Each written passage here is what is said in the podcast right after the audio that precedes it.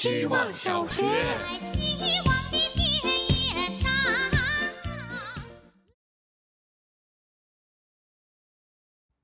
大家好，我是小仙君。网购新书的时候，我常常会遇到一个困境：商家为了避免物流过程对书籍造成损坏，往往会给书包上一层保护膜。这当然非常贴心，但是同时拆保护膜也成了一个麻烦。如果买的是精装书，情况倒还好，因为精装书的封面是硬的，而且封面面积大于内页。书籍侧面与保护膜之间会有一道缝隙，那么这时候用剪刀之类的尖物就可以划开保护膜。但如果买的是瓶装书，保护膜和书籍整一个完全贴合，无从下手。用尖物会损伤书籍，用笔会弄脏书籍，徒手又很难撕开。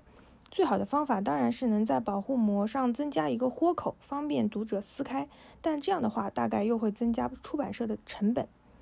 这就是生活中觉得不太好，但又没有解决办法的事情之一。希望小学，大家好，我是小九九。周末在家睡了两天，同时也看了那场电竞比赛，也觉得现在的互联网生态好像变成了一个又一个的小圈子，每个圈子之间竖起了高高的壁垒。如果你不是完全的了解这个圈子，就是跟风。最近刷微博也有这种困惑。每一个圈子好像都有一定的排他性。今天看到很多人在网上争执关于不了解这个电竞为什么还要发开心的事。随着社媒的普及，粉丝这个词让人觉得好像多了一些不同的意思。大家因为是某某的粉丝聚集，本应该是同号，但是好像现在变成了一种身份的象征。我也在不断的反思自己对当下一些现象的定义是否真正的客观。同时，因为觉得不管说什么都有可能会被曲解，而不愿意再过多的表达。越来越多的人更喜欢在说一句话以后，为了避免被曲解意思，在后面加一个括号表示注释。人多的地方就有争论，或许是因为如此吧。希望小学，大家好，我是小小虎。好像现在大家去哪儿都要开着导航。今天骑车出门等红灯的时候，我被四周围的导航声惊到了。当时此起彼伏各个版本的导航把我包围。想想打车也是，狭小的空间里总会多一位志玲姐姐。记得学生时代的我，基本记一下路线，然后朝大致方向出发。每次开发新地图，总会有惊喜。出租车司机呢，更是会把每一条线路。熟记于心，熟练的在城市里穿梭。我在想，导航给了一种来过但也不完全熟悉的感觉。大家都会选择快速便捷的方式到达自己的目的地，会不会对这个城市就少了一点探索欲呢？也少了一份惊喜。哪天如果不赶时间，要不要关了导航试试？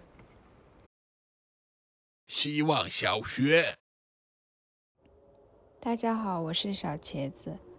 昨天发生的最大的事就是我去洗了牙，而今天发生的最大的事是下牙因为牙结石被清空，恢复了原有的牙齿缝隙。早上起床到餐桌吃了麦当劳的早餐汉堡和热豆浆，午晚餐又继续到餐桌吃了味道不错的外卖，吃早饭、吃午饭、吃晚饭。周末好像就是一个没有意义的进食现场。跟以往不同的是，我不再为好像什么都没做感到懊恼，甚至觉得就这样待着也挺踏实的。还贴心的给自己泡了壶热茶，看了看客厅的天堂鸟，今天仿佛又比昨天高了一点。给它浇了浇水，它可不管什么生活的意义，只管生长。希望小学，大家好，我是小孔。今天中午出门的时候还感叹太阳暖但不耀眼，是一个散步的好天气。但傍晚就狂风大作了，雨都横着下，一个晚上鞋子湿了又干，干了又湿。回来的时候伞都吹变形了，路上光着腿的女生纷纷尖叫，她们应该也是中午出门的吧？今天算是彻底入冬了。古人总结的规律，过了几千年还是那么好用，只能说地球的情绪一直很稳定。每次一个夏天结束，总觉得要发生一点什么，才算是没白过这个夏天。但过了很久再回想，有些人也不过如此，就只是因为在夏天遇见了而已。